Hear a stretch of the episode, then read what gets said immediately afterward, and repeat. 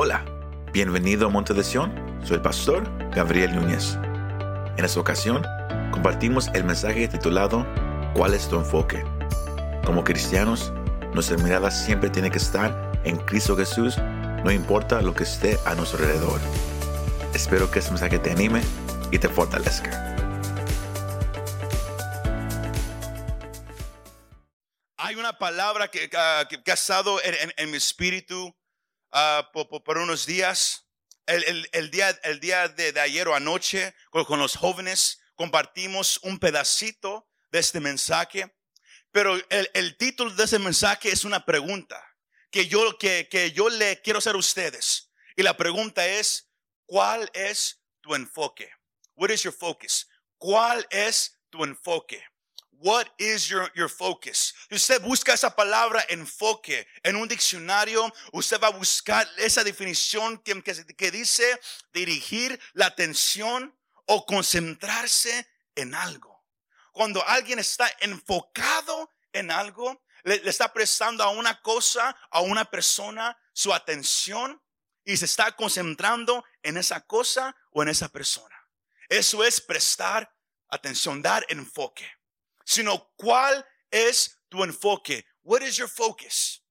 Porque vivimos, usted en un mundo rápido. En un mundo que, que, que pelea por la atención de la persona. Antes en, en- en- en YouTube los, los, los- videos eran largos. Pero a través de los años, los- los que se meten ahora saben que, que los videos ahora son más y más rápidos. Porque ellos han, entendido que, que, que, que, que des- que después de un tiempo la gente para de prestar atención. La gente se enfada. La gente dice, ¿sabes qué? ¿Qué? Ah, yo no, ya no quiero mirar eso. Yo quiero algo que agarre mi atención. Yo quiero algo que agarre mi enfoque. ¿Cuál es tu enfoque? What is your focus? Ahora, este mundo es rápido. Este mundo pelea por, por- nuestra atención. Y es, es bien fácil poner el enfoque en este lado, en aquel, en, donde quiera, dependiendo en, qué cosa es más grande, en qué cosa agarra la atención. Ahí va nuestro enfoque. Pero ¿sabía usted que para el creyente tiene que haber solamente un enfoque? Y usted, y usted ah, puede estar sentado aquí y usted quizás ah, me, me, me puede decir, pastor, pues no nomás hay un enfoque. Y es Jesús.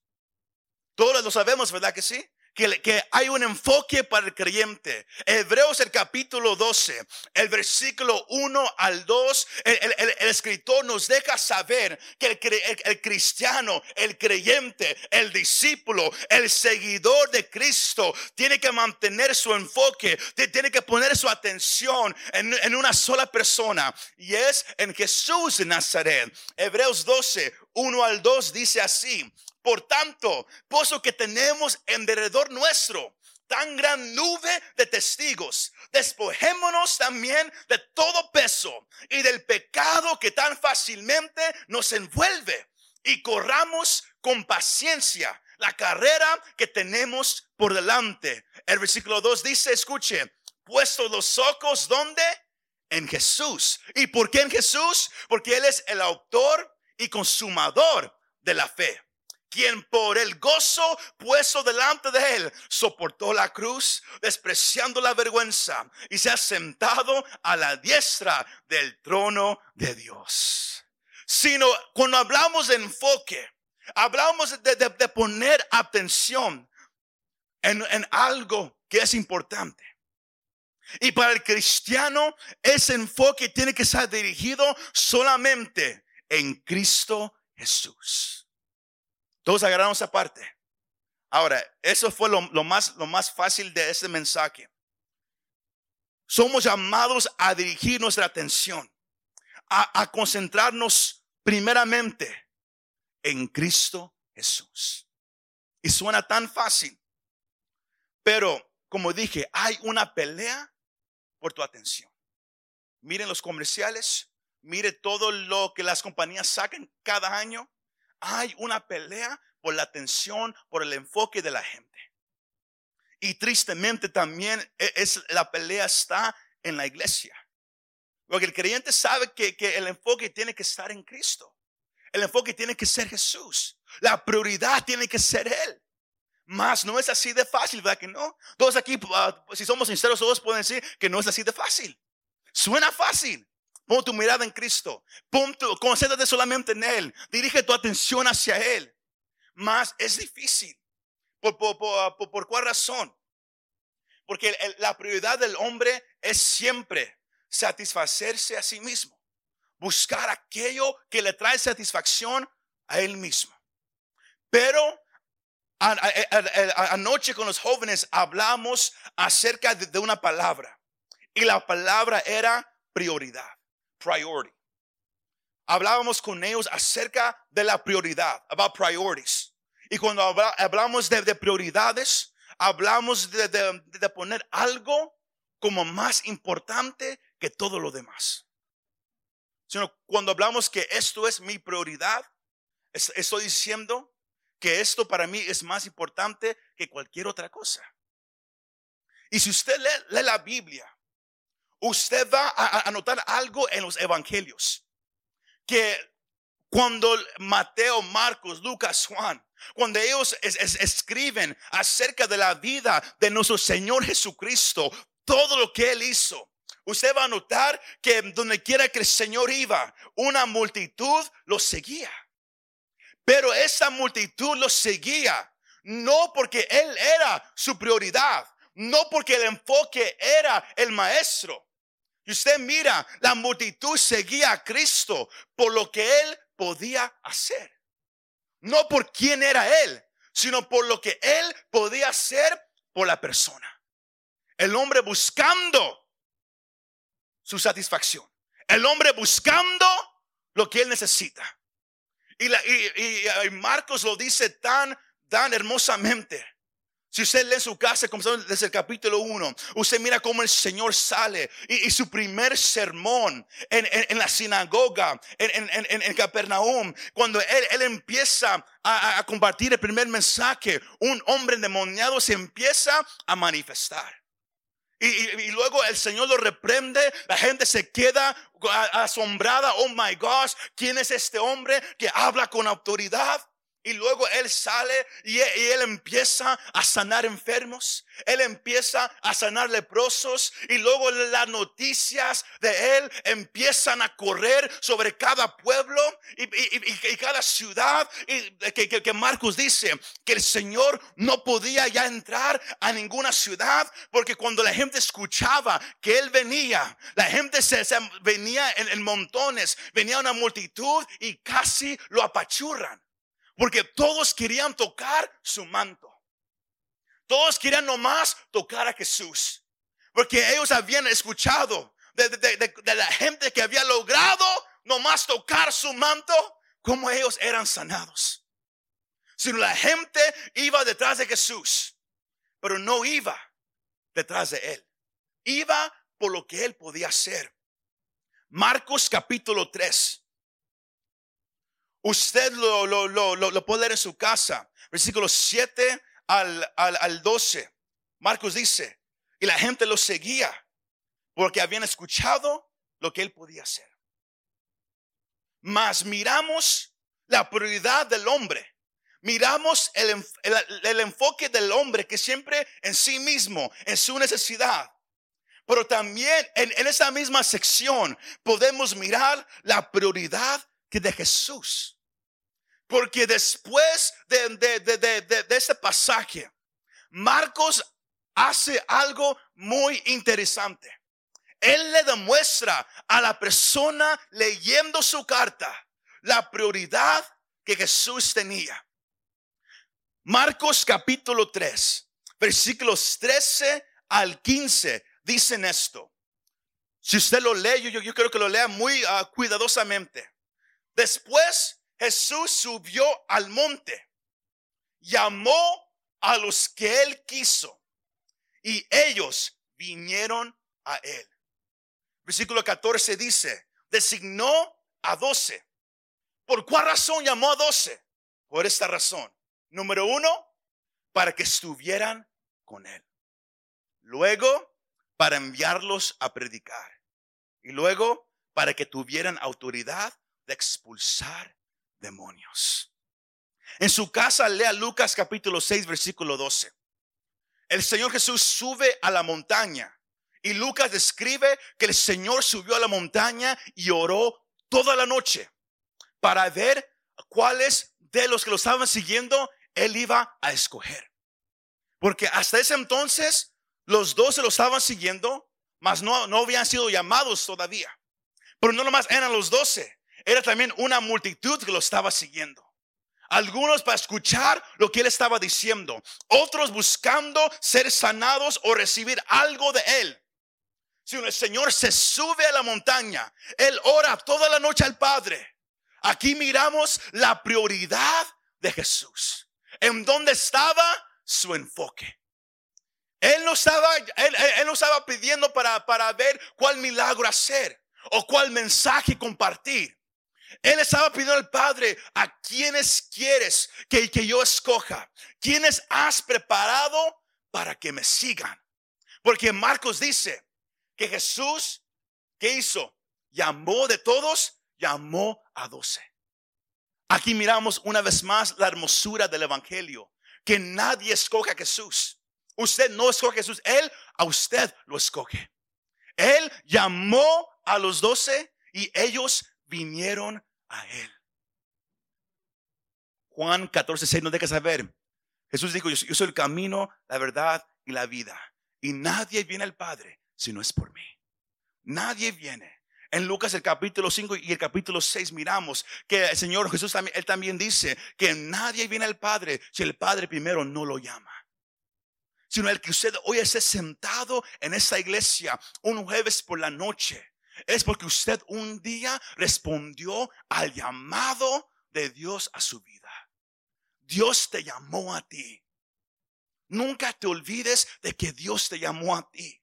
Y tú pudiste responder a ese llamado. Y la gloria siempre le pertenece a Él. Por los siglos de los siglos, iglesia.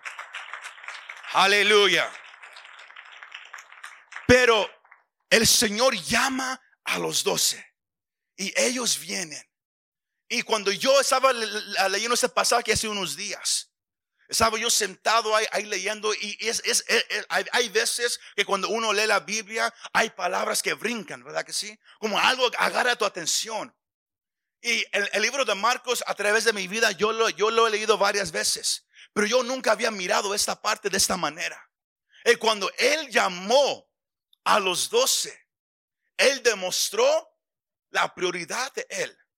Aquí miramos dónde debe de estar el enfoque de cualquier persona que se quiere llamar un discípulo de Jesús, de cualquier persona que, se quiere llamar un seguidor del maestro. El, el enfoque número uno no es predicar. El enfoque número uno no son los milagros. El enfoque número uno no son los dones del Espíritu Santo. El enfoque número uno, iglesia, no es echar fuera demonios. El enfoque número uno que Cristo quería de ellos era que, ¿qué dice el, versículo 14? Dice, designó a doce. ¿Para qué? Para que estuvieran con Él. La parte, uh, leave that verse up there. La parte más importante para el Señor Jesús es alguien que quiera estar. Piense eso unos momentos. Mastique e, ese pedazo de carne. Él quiere gente que quiere estar con Él. No gente que busca un milagro. No gente que quiere predicar. No gente que, quiere dones del Espíritu Santo. No, Él busca gente que quiere estar con Él. Ahora, una vez más, no malentienda. La gente no, no viene al arrepentimiento si alguien primero no les predica. ¿Quiere Dios sanar gente? Sí. Dios ha, puesto Dios a la iglesia a echar fuera demonios, sí. Pero todo eso es el resultado de la primera cosa. Él quería discípulos, hombres, mujeres, que querían estar con Él. Sino antes de continuar, yo le hago una pregunta a usted. ¿Sientes tú ahorita el deseo de estar con Él? Do you want to be with Him? ¿Sientes el deseo de estar con Él? Piénselo. Piénselo. Sientes ahorita el deseo de estar con Él. Porque Jesús quiere seguidores que quieren estar con Él. cual su enfoque es Jesús. Su atención está en Jesús. Su prioridad es Jesús. Antes que cualquier otra cosa. Pero la parte difícil en este mundo, y ese es el segundo punto, es el título, ¿cuál es tu enfoque? Porque miramos que no es tan fácil, ¿verdad que sí? Todos, todos dicen, man, si yo no trabajaría, si yo no más estuviera tiempo completo en el ministerio, oh man, yo, caminaría con Dios con todo. Así piensan muchos. Pero déjeme decirle de alguien que, que está en el, en el ministerio tiempo completo, no es así de fácil. Porque hay tantas cosas que vienen a la vida. Los casados lo saben. Los que son padres lo saben. Los que tienen negocio lo saben. Hay muchas cosas que compiten por tu atención. Hay cosas que necesitan tu atención.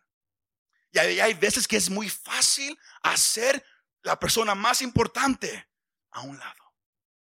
Y el Señor hoy quiere recordarte a ti, hermano, a ti, hermana, en dónde está tu enfoque.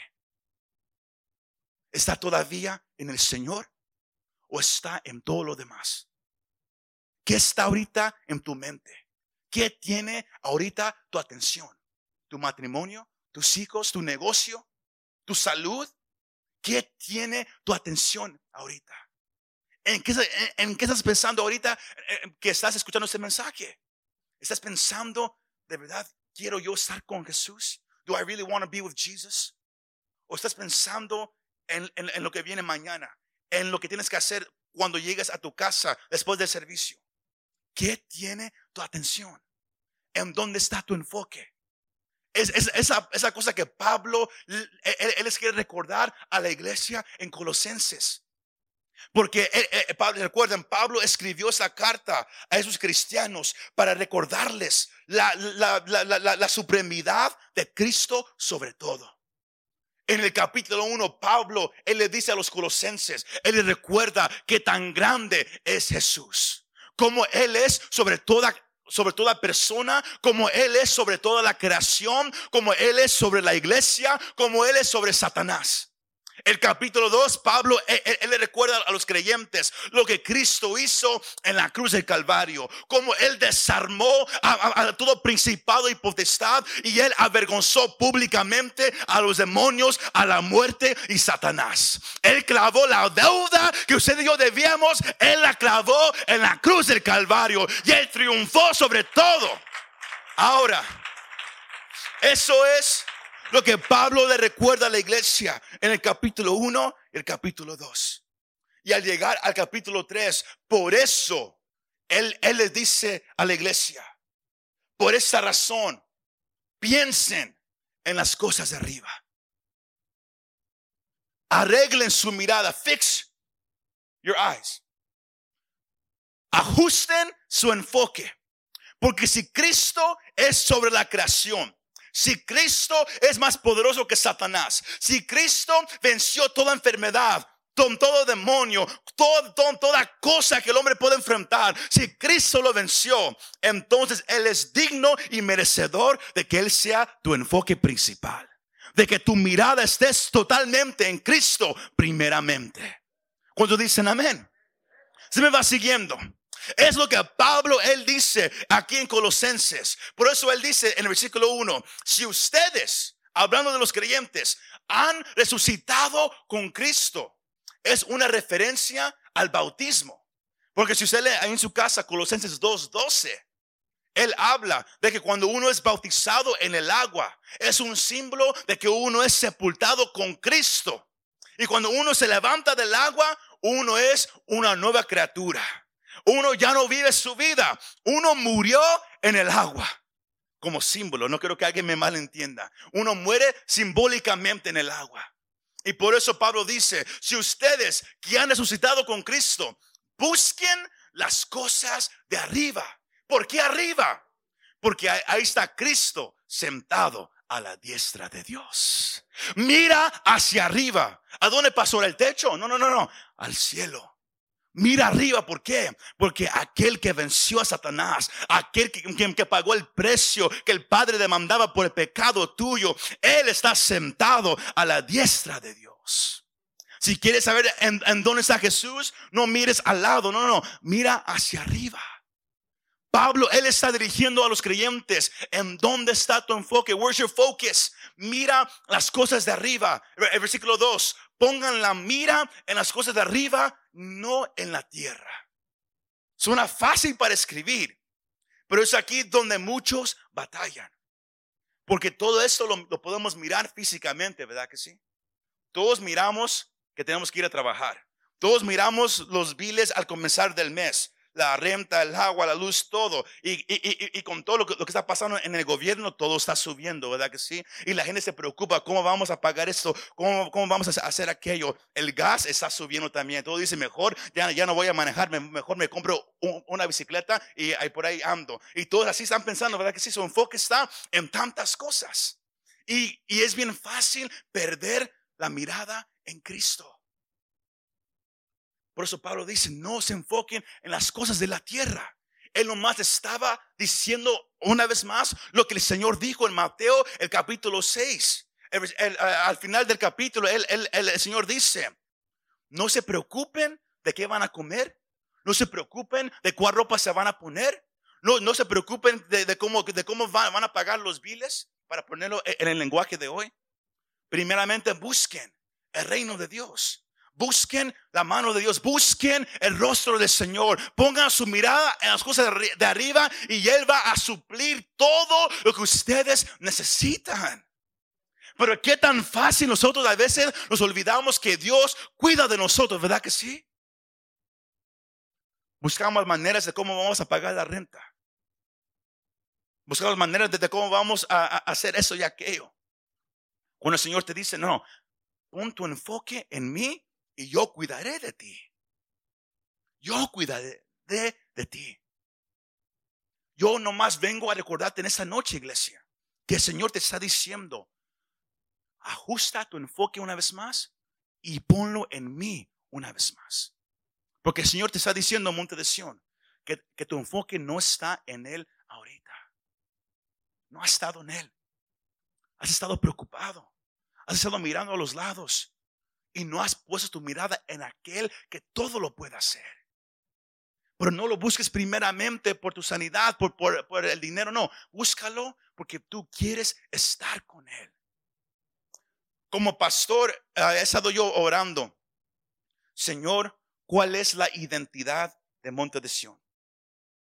Usted que, que, me, está, me, está, escuchando por la internet, usted mismo también se puede hacer esta pregunta. ¿Cuál es la, la, identidad de mi iglesia? ¿Cuál es la identidad mía? Cuando alguien me mira a mí, ¿qué mira? Cuando alguien viene al monte de Sion, ¿qué van a, mirar? ¿Un grupo de gente que nomás escucha y se va? ¿Un grupo de gente que, que, que, que le gusta cantar cantos, pero hasta ahí quedan? ¿Qué busca la gente que entra a esta iglesia?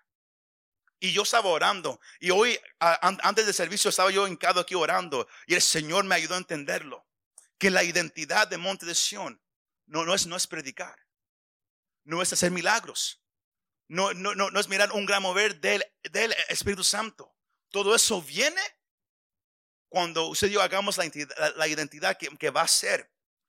Que vamos a ser amantes de su presencia. Que cuando usted entre a esa iglesia, usted va a reconocer, e-, esos les gusta estar delante de Jesús. ¿Sí me va siguiendo? Antes de buscar su milagro, antes de buscar cualquier otra cosa, ellos solamente quieren estar delante de Jesús. Porque es fácil olvidarnos de esa parte. Cuando hacemos todo una religión. Cuando usted entra a ese lugar sin Biblia hay muchos que entran a una iglesia sin Biblia y dicen que Jesús es su enfoque. Jesús hoy te dice, no, regresa a tu enfoque una vez más. Muchos entran a, una iglesia como esta, pero, no entran con alabanza. Entran nomás a mirar, a escuchar. Jesús dice, no, no, es tiempo de que te enfoques en mí una vez más. Dígale a, su vecino, dígale, ¿estás escuchando? Are you listening? ¿Estás escuchando? Hello, como, como dicen algunos predicadores, ¿en dónde está tu enfoque? Porque lo, lo, lo que Pablo dice en, en, buscar, en poner la, la, la, mira Él está hablando, es un mandato. cuando Pablo dice buscar, cuando el Señor Jesús habla de buscar primeramente el reino, es un mandato. Y eso significa desear, exigir, especialmente para adorar. Cuando Él dice, busca mi presencia. Él dice, yo quiero que el que desees estar conmigo, que exijas estar conmigo, especialmente para adorar. Yo quiero que usted regrese una vez más a tener su mirada en Cristo. Porque si el Señor tiene que hablarle a su iglesia, a Monte de Sion, a muchas iglesias, el mismo mensaje siempre, Apocalipsis, el capítulo 2 y 3, regresa a tu primer amor. Qué tristeza, ¿verdad que sí? Porque eso significa que no estamos pasando tiempo en la presencia de Él. ¿Cuál es tu enfoque? What is your focus? Para el creyente verdadero, Cristo es su vida. Colosenses, ah, Colosenses 3, 4. Miren lo, que Pablo dice. Después de, que e, e, él, le dice a, los, a los cristianos, porque ustedes han muerto y su vida está escondida con Cristo en Dios, el versículo 4 dice, cuando Cristo, ¿y cuáles son las dos palabras que siguen? ¿Qué es? Entonces, ¿qué debe de ser Cristo? ¿O qué es Cristo? Cuando Cristo nuestra vida se ha manifestado. Pablo, él sabía lo que él estaba diciendo. Él sabía que cuando alguien, como dicen los primeros tres versículos, cuando alguien murió con Cristo al ser bautizado y resucitó con él, esa persona ya no resucitó. Yo no sé si usted ha, escuchado una vez de, una mujer que Dios la usó grandemente en lo que es orar por la gente. Ese, e, se llamaba Catherine Coleman. Cuando usted mira videos de ella en YouTube, de, de años atrás, de cómo Dios la usaba, usted quedaría, wow. Pero ella dijo algo muy interesante que, que se me ha quedado, ah, quedado, grabado en mi mente por años, desde que yo escuché lo que ella dijo. E, ella, ella, ah, ella estaba respondiendo a una pregunta. Alguien le preguntó a esta mujer, ¿Cómo puedo yo ser usado por Dios como tú eres usada? How can I be used by God like you? ¿Cómo puedo, ¿Cómo puedo yo ser usado por Dios igual como tú? Yo quiero que Dios me use. Yo quiero, que, yo quiero que cuando yo ore por la gente, algo suceda. Y cuando yo predique, algo pase. Yo quiero que la gente venga a Cristo. ¿Qué tengo que hacer yo para ser como tú? Y ella dijo esto. Tienes que aprender que Catherine Coleman, ella estaba hablando de ella misma. Catherine Coleman se murió muchos años atrás. She died a long time ago. Ella murió años atrás. Y ellos dijeron, ¿cómo? Cuando tú te metes al lugar secreto y quieres que Cristo sea todo para ti, la única manera que eso va a suceder es cuando tú te mueras. Cuando, como Pablo dijo, juntamente con Cristo he sido yo crucificado. Mas ya no vivo yo, mas Cristo ahora vive en mí. Todos saben ese versículo, ¿verdad que sí? Pero no todos saben lo que significa. Si quieres que, Cristo sea, todo para ti, tú tienes que morir. Tus deseos para tu vida, para tu matrimonio, para tus hijos, todo tiene que morir. Y solamente lo que Él desea tiene que quedarse ahí. Y es lo que, lo que Pablo dice, cuando Cristo, nuestra vida, Él es mi vida cuando usted me mira a mí, yo no quiero que, que usted mire a Gabriel. Yo quiero que usted mire a Cristo en mí. Es lo que yo quiero que usted decía para usted mismo. Que, la gente diga, oh, está Rafa. Man, tú eres diferente. ¿Por qué? Y usted dice, es porque yo me morí años atrás. Cristo es el que vive en mí ahorita. Todo lo que yo hago, yo lo hago para Él. Como yo vivo, yo vivo para Él. La manera que yo trato a la gente, lo trato porque yo quiero honrar lo a Él. Mi enfoque, mi atención, mi prioridad, primeramente, es Cristo sobre todas las cosas. Entonces agarramos aparte. ¿En dónde está tu enfoque? Porque si usted dice, es que entiendo en dónde debe de estar mi enfoque, pero no sé cómo hacerlo. Hay una frase, I, think it's the next, next slide, romped el brecho. break the fallow ground. Romped el, bar, el barbecho. Break the fallow ground.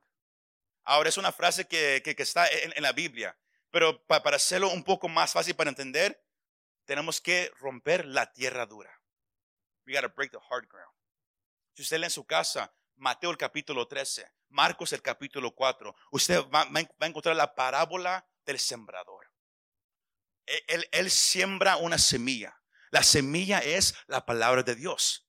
Pero la, la, la, cosa importante en la cual el Señor se enfoca en la parábola no es la semilla, sino es la tierra en la cual donde cae la semilla. Para algunos hay tierra dura, nada sucede. Para otros cae en, un, poco de tierra, pero como está dura y casi no, no hay suelo debajo, agar, crece, mas no, no, tiene raíz. Y cuando hay problemas con el sol, se em, empieza a calentar tanto, se quema y se muere. Mas llega un, una tierra que recibe la semilla y empieza a crecer. El problema es que la semilla está creciendo, pero, pero también todo lo demás. Las espinas, todo está creciendo a su alrededor. Y como todo está creciendo, empieza poco a poco a ahorcar esa semilla. Y, el Señor Jesús dice, esta es la gente que va a la iglesia, escucha el mensaje, lo reciben, pero su enfoque está en el afán del mundo. Reconocen que la palabra es verdad, reconocen que la palabra cambia, pero porque su enfoque está tanto en el mundo, dejan que todo lo demás empiece a ahorcar lo que ellos habían escuchado hasta el punto que todos saben cómo, espero que, mejor no, espero que nadie sepa cómo, cómo, cómo se siente ser ahorcado, ¿verdad que sí? Pero uno, uno pierde aire. Hay veces que yo me echaba a, pelear con mis hermanas y ellas a veces me agarraban así, sino yo, yo sé cómo se siente. Cuando el aire se está yendo poco a poco, ¿verdad que sí? Pero cuando uno escucha la palabra, como en esta noche, usted dice, ¿sabes qué, pastor? Amén. Yo, yo creo que, que sea número uno. Pero usted va a notar que el momento que usted sale de aquí, si su mirada no sigue en Cristo, de repente sigue, oh man, acabo, acabo de agarrar una llamada, esto pasó. O sabes qué, como, como, a veces sucede, uno sale de aquí y uno sale ya peleando de aquí. Cosas empiezan a suceder, ¿verdad que sí? De repente las espinas están creciendo y empiezan a ahorcar, a ahorcar, a ahorcar lo que usted había escuchado hasta el punto que se muere. El afán de este mundo, todo lo que sucede más. La tierra buena recibe la semilla y produce un fruto. Pero, como todos saben, para que haya tierra buena, uno tiene que quebrar la tierra. Uno tiene que echarle agua para, que, se, para que se, empiece a ablandar poco a poco. Uno no puede sembrar en tierra dura. Sino yo vengo a decirte en esta noche, iglesia, Dios hoy te está diciendo, yo quiero ser tu enfoque una vez más. Yo quiero que ser tu prioridad número uno una vez más en tu vida. Y cuando Él es número uno en, la vida del cristiano, Él cuida de Él. Él cuida de ella. Yo no sé si usted lo, ha experimentado en su vida, pero Dios es fiel a su palabra, iglesia. Él es fiel. Ahora, para, para cerrar el mensaje, ¿cómo puedo poner mi mirada en Jesús? Número uno, comprométete en leer la Biblia. ¿Por cuál razón? Suena fácil. Siempre, oh, siempre dicen leer la Biblia, pero ¿por qué? Porque solo ahí encontrarás a Jesús. ¿Qué dice Juan 5:39? Ah, Jesús hablándole a la multitud. Ustedes examinan las escrituras porque piensan tener en ellas la vida eterna. Pero son ellas las que qué? Las que dan testimonio de mí. ¿Por qué es importante leer la Biblia? Porque ahí encuentras a Jesús. La Biblia te habla no de ti, te habla de Jesús. Uh, go, go, back to, the other slide. Por eso en, Lucas, el capítulo 24, el versículo 44, cuando Jesús habla con los dos discípulos uh, en, en, en el camino a Emmaus, él, él, empieza a explicarles desde, Moisés hasta ese momento las profecías y las escrituras acerca de él del Mesías. ¿Y qué pasó? Los dos discípulos cuando Jesús se fue y ellos reconocieron que era Jesús, ellos dijeron, ¿qué no empezó a arder nuestro corazón cuando Él empezó a hablarnos de las escrituras? Porque en la, Biblia está la verdad de Cristo. En la Biblia se encuentra quién es Jesús y, y, y ahí está el fuego que tu corazón necesita, hermano y hermana. Pero miren Marcos 4:34. Dios revela su palabra a los que buscan su palabra. ¿Qué dice? Y sin parábolas no les hablaba, pero lo explicaba todo en privado. ¿A quién? A sus propios discípulos. ¿Quieres que Dios te hable? No esperes que, un pastor ore por ti. No, métete en la Biblia y Dios mismo revela todo a sus propios discípulos. Qué verdad, hermano hermana. Quieres que Dios te hable, quieres comer, quieres ser lleno, quieres sentir su presencia, comprométete a leer la Biblia otra vez. Y como lo hemos dicho este año, yo no hablo of the verse of the day, yo no hablo del de versículo del día. Yo hablo, comprométete a leer la Biblia una vez más. Haz una, un pacto entre tú y Dios, Señor. Yo voy a leer la Biblia. Y si un día fallo, el próximo día yo voy a leer doble para, para, para estar donde yo tengo que estar. Pero yo quiero que tú seas mi enfoque principal. Comprométete en leer la Biblia. Y último, número dos, es la oración del lugar secreto. Mateo 6:6, Jesús, él, él, dice, y, y, tú cuando ores, métete a tu cuarto, cierra la puerta, habla con Dios. Y lo que Dios mira ahí, Él lo va, Él te va a recompensar en público. Es la oración. Lo más que hablas con Dios, naturalmente estarás enfocado en Él. Lo más que tú hablas con Dios, lo más que vas a estar enfocado en Él. Entonces, solamente ahí, entonces tú, vas, tú, tú, lo vas a mirar como tu protector. Salmos 25, 15 dice, de continuo están mis ojos hacia el Señor, porque Él sacará mis pies de la red. Lo más que estás en la palabra, lo más que estás en oración, lo más confianza que hay en ti, en lo que Dios puede hacer por ti. Es, lo que Salmista dice, desde continuo están mis ojos hacia el Señor. So, no nomás Él es tu protector, Él también es tu proveedor. Salmos uh, 123, el versículo 2 dice, como los ojos de los siervos miran a la mano de su Señor, como los ojos de la sierva a la mano de su señora, así nuestros ojos miran al Señor nuestro Dios hasta que se apiade de nosotros. Igual como un siervo mira a su Señor para, para que le dé de comer, para, para, que lo cuide. Usted y yo tenemos aquel que nunca nos falla, que siempre está a nuestro lado, aquel que provee cada día y cada noche para nosotros. Cuando usted habla con Él en el lugar secreto, cuando usted se, se compromete a estar en la palabra, Él le va a hablar, Él lo va a ayudar, Él estará con usted y su vida ya nunca será igual, iglesia. ¿En dónde está tu enfoque? ¿En dónde está tu enfoque, iglesia? Where's your focus? Piénselo. ¿En dónde está tu enfoque? Uh, there's uh, the, the final picture, I believe it is the one before the title. Jesús demostró que lo que tenemos que anhelar y hacer es poner nuestro enfoque y, y prioridad en su presencia una vez más. Jesús demostró en las escrituras que tenemos que anhelar y hacer nuestro enfoque y prioridad en su presencia. I think I have it on there, the, the picture before, before the final one. Eso, eso debe de ser el enfoque de nosotros. La presencia de Cristo. Pablo dijo, pongan su mirada hacia arriba. ¿Por qué arriba? Porque está sentado Cristo a la diestra del Padre. Hebreos dice, pongamos nuestra mirada en Cristo, el autor y consumador de nuestra fe. Todo lo que tú estás buscando, todo lo que tú necesitas antes de tu milagro, antes de que Dios arregle tu matrimonio, antes de que Dios haga algo, algo alrededor de ti. Él primero quiere que tú regreses a su presencia una vez más. Que tú regreses a su presencia donde Él es el enfoque de ti una vez más. Where He's your focus again. Si, tú quieres que Él sea tu enfoque, si tú estás dispuesto a decir, Señor, perdóname, yo quiero que yo hoy hago ese compromiso contigo, que yo quiero que tú seas mi enfoque, yo quiero que pases al frente y vamos a llenar este altar y le vamos a, vamos a decir, Señor, yo quiero que seas mi enfoque una vez más. Muchas gracias por escuchar este mensaje. Si te gustó este mensaje y te gustaría ayudar a apoyar nuestro ministerio, compártelo con tus amigos y familiares. Para conocer más de lo que Dios está haciendo aquí en Monte de Sion, o si quieres bajar nuestra app para el teléfono, visítanos montedesion.com. Gracias y nos vemos la próxima vez.